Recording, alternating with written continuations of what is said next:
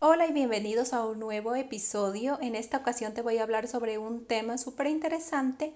Se trata sobre los modelos de atribución.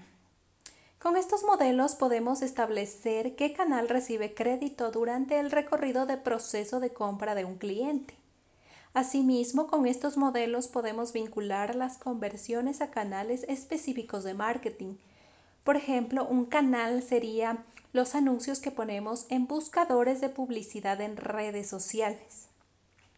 Pues uno de los modelos más utilizados es el que conocemos como atribución de último toque o lo que llamamos como modelo de atribución de última interacción o último clic. Esto quiere decir que este modelo otorga el 100% del crédito a la última interacción que tuvo tu empresa con un cliente potencial antes de su conversión.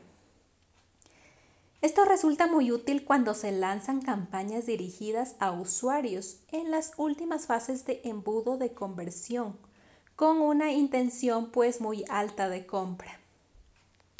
Vamos a ver aquí un caso para que lo entiendas mucho mejor. Si un visitante encuentra tu página web por medio de la búsqueda orgánica, unos cinco días después pues mira un anuncio de Facebook y hace clic en dicho anuncio para más tarde ir nuevamente a tu sitio web y es ahí donde finalmente realiza la compra. Podemos concluir que el 100% del valor se asigna a ese último punto de contacto, que fue pues la búsqueda orgánica que hizo tu cliente para llegar a tu sitio web y finalmente pues realizar la compra.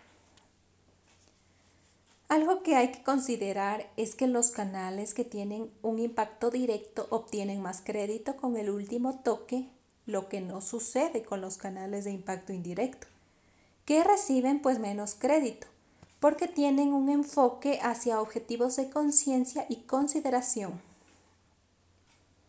Tenemos aquí otro modelo de atribución que es el modelo multitáctil.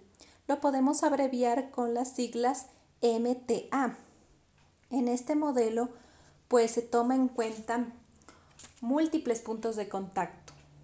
Por tanto, divide el crédito en varios canales que han contribuido para que se lleve a cabo la compra de un cliente. Aquí, en cambio, en este modelo, a los canales de impacto directo e indirecto se los trata pues de igual manera. Estos modelos multitáctiles los podemos dividir en dos categorías. La categoría heurística, que es una atribución basada en reglas, y la algorítmica, que está basada en modelos estadísticos.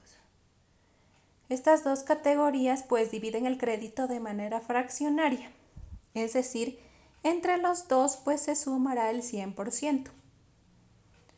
Un modelo heurístico, por ejemplo, eh, se llama la decadencia del tiempo.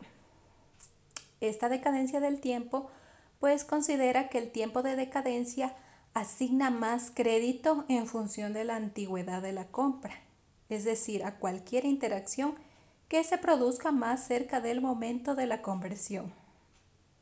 Y aquí te pongo un ejemplo. Una interacción con un anuncio ocho días antes de una conversión recibe la mitad del crédito en comparación con una interacción que lleva pues solo un día antes de la conversión. Bien, antes de terminar con este tema, pues quiero aclararte algo. Es decir, te voy a dar aquí ejemplos de cuáles serían canales directos y cuáles indirectos. Pues un canal directo sería los anuncios pagados o el social media. Mientras tanto, los canales indirectos, por ejemplo, sería la televisión, la radio o el correo directo.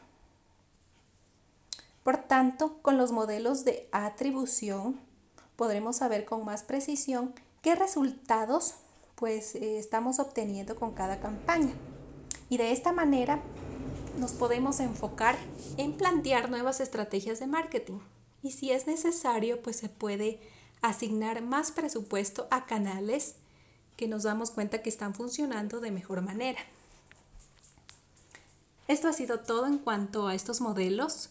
Eh, teniendo en consideración para una atribución correcta de tus resultados de marketing. Gracias por escucharme y te espero en un próximo episodio.